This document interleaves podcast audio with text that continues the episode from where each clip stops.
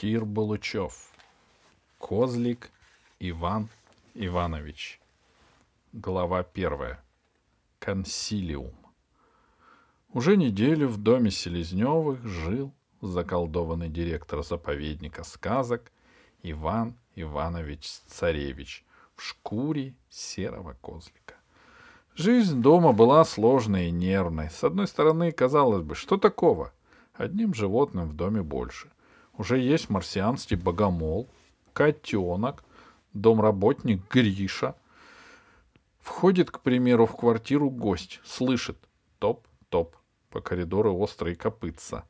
Из дверей выбегает козлик, острые маленькие рожки, бородка еще не выросла, смотрит на гостя жалобными глазами и молчит. «Ах!» — говорит гость. «Новое животное завели. А чем оно питается?» «Нет», — начинает Алиса. «Он совсем не то, чем кажется». И замолкает, потому что обещала козлику не раскрывать его ужасную тайну, не рассказывать каждому встречному поперечному, что злой и неудачливый волшебник Кусандра стараясь захватить в заповеднике власть, подсунул директору, доктору наук и профессору Царевичу вместо чая воды из той самой волшебной лужи. Выпьешь ее и превратишься в козлика. Если объяснять это каждому гостю — то гость потребует продолжения истории, может, даже ее счастливого завершения. А сделать этого нельзя. Ни продолжения, ни счастливого завершения эта история пока не имела. Кусандра успел прыгнуть в машину времени и пропасть в дебрях легендарной эпохи, которая затерялась где-то между третьим и четвертым ледниковыми периодами. Он унес с собой курочку рябу, мешок с позолоченными яйцами и секрет спасение директора. Расскажешь об этом гостям, начнутся пустые речи. Что бы сделать, как бы придумать. А вот я знаю одного профессора, а вот я слышал, что на Альдебаране это лечат. Но оказывается, нигде не лечат. Доказательство тому вчерашний консилиум. Консилиум означает собрание самых знаменитых врачей, биологов и генных инженеров, которые в кабинете Алисиного отца поставили на середину несчастного директора, глядели на него в микроскопы, телескопы и другие приборы, мерили его давление, брали анализ крови, а потом каждый показывал, какой он знающий ученый. Э, во-первых, — сказал, опершись от трость седой, объемистый, бородатый профессор Володин, мы еще не установили, является ли наш пациент человеком или просто только козлом.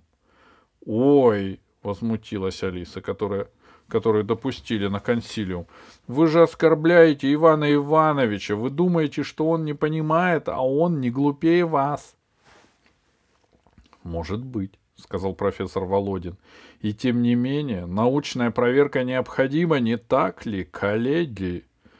И его коллеги склонили умные головы, потому что были настоящими учеными и ничего не принимали на веру.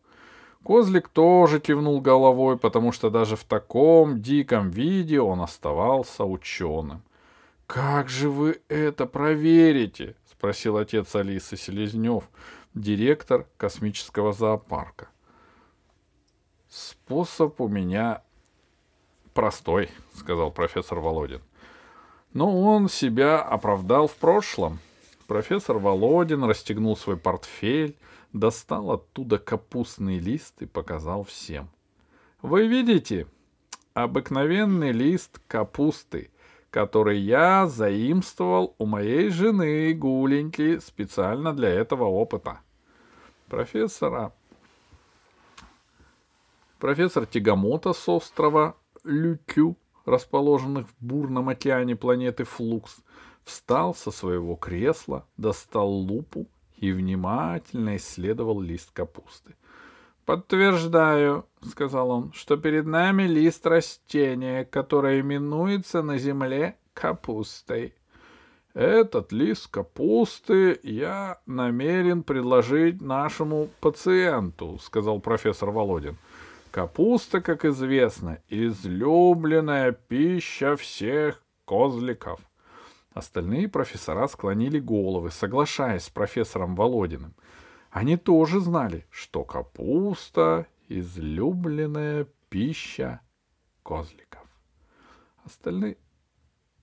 Если перед нами обыкновенный козлик, — сказал профессор Володин, — то он, без сомнения, тут же начнет жевать этот лист капусты. Если же перед нами наш уважаемый коллега профессор Царевич, то он найдет в себе силы отказаться от листа капусты, чтобы мы поверили в то, что он — это он. Согласны ли присутствующие? Присутствующие переглянулись, почесали бороды и лысины и согласились, что такое испытание внесет ясность. Тогда профессор Володин обернулся к козлику, который стоял, при... понурившись посреди кабинета, и спросил его. «Уважаемый коллега, согласны ли вы с таким испытанием? Вы на нас не обидитесь?» Козлик наклонил голову и сказал коротко. «Бе». Профессор улыбнулся.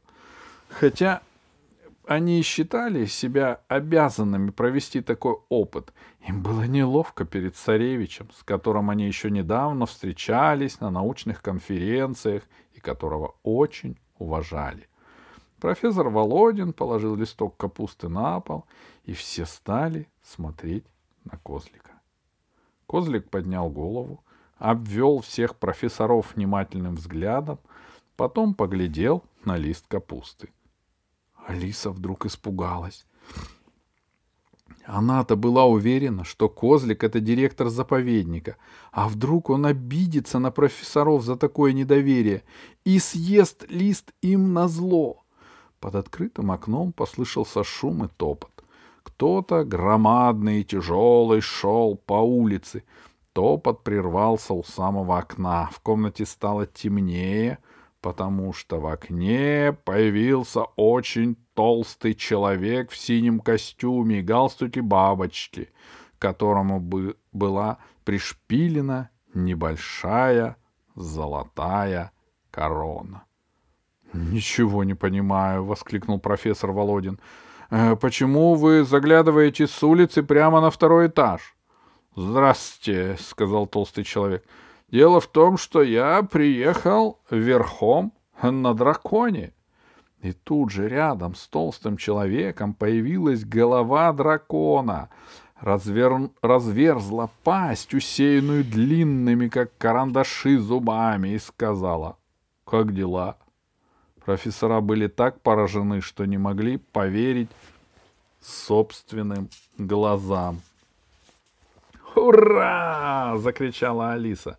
«Это толстый король и змей Гордыныч к нам приехали!» «Кто они такие?» — спросил профессор Тягомота и взял лупу. «Они из заповедника сказок», — сказала Алиса. «Разве не понятно, где еще могут у нас жить драконы и короли? Дракон мой друг, а король исполняет обязанности директора, пока мы не расколдуем Ивана Ивановича. Совершенно верно, сказал король, к вашим услугам. Тут он заметил козлика, который радостно заблеял при виде старых знакомых и поклонился ему. Как ваше самочувствие, Иван Иванович? Простите, сказал тогда седой профессор Кармайкл из Оксфорда. Это это ни на что не похоже. У меня создается впечатление, что здесь хотят повлиять на наше научное мнение. Надеюсь, что мы и без помощи драконов выясним, козлик стоит перед нами или директор. Нам нельзя мешать, сказал профессор Володин. У нас консилиум. Я считаю, что драконам здесь делать совершенно нечего, сказал профессор Тягомота. У вас есть вопросы к нашему пациенту? — Ну, мы подождем, — сказал толстый король. — Вы не беспокойтесь, мы тут в тенечке отдохнем, пока вы беседуете. Тысяча извинений. Король верхом на драконе отъехал от окна. дракон остановился на другой стороне улицы под тенью большого дуба и принялся щипать одуванчики. Профессора покачали головами и вернулись к своим делам. — Ну и каково будет э, ваше решение, коллега? — обратился профессор Володин к Козлику. Козлик посмотрел на него, подмигнул и подобрал с пола лист капусты. Он хрупал листом капусты, смаковал его, пережевывал, заглатывал, а профессора смотрели на него в полном изумлении. Они ждали чего угодно, только не этого. Козлик доедал лист капусты и снова поглядел на профессоров. Профессора опустили глаза.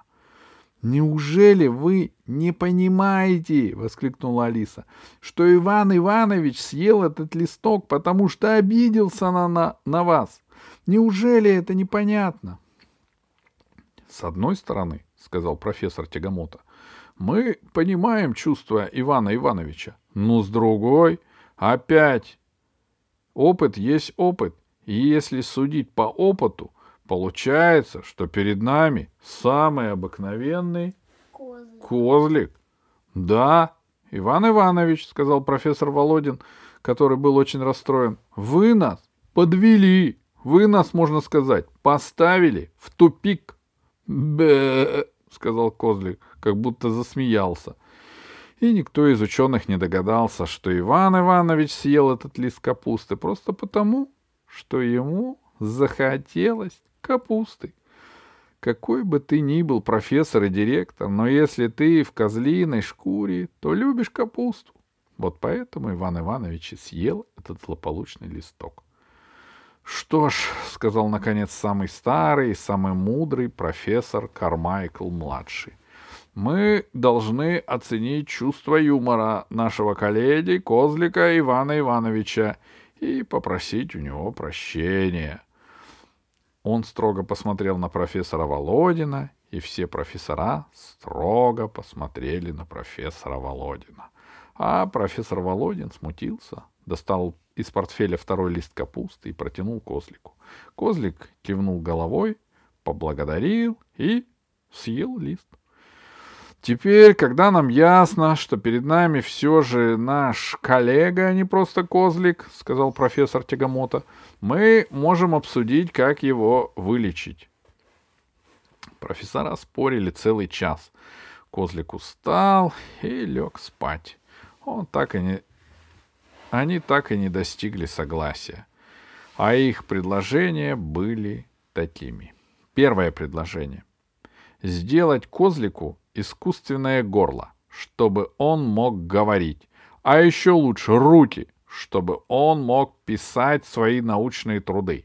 Второе предложение — заморозить козлика на то время, пока наука не научится превращать козликов в людей. Третье предложение — сделать искусственного человека, как две капли воды, похожего на Ивана Ивановича, и посадить в него козлика, как в одежду, и все будут думать, что это Иван Иванович. И еще 23 подобных предложения. А самое последнее предложение, когда все профессора уже охрипли, сделала Алиса. «Надо», — сказала она, — «расколдовать козлика». Разумеется, профессора зашикали на девочку, рассердились и попросили ее выйти из комнаты. Ни один из профессоров не верил в сказки и колдовство. И правильно делали. Если бы они верили, то не были бы профессорами, а наука зашла бы в тупик.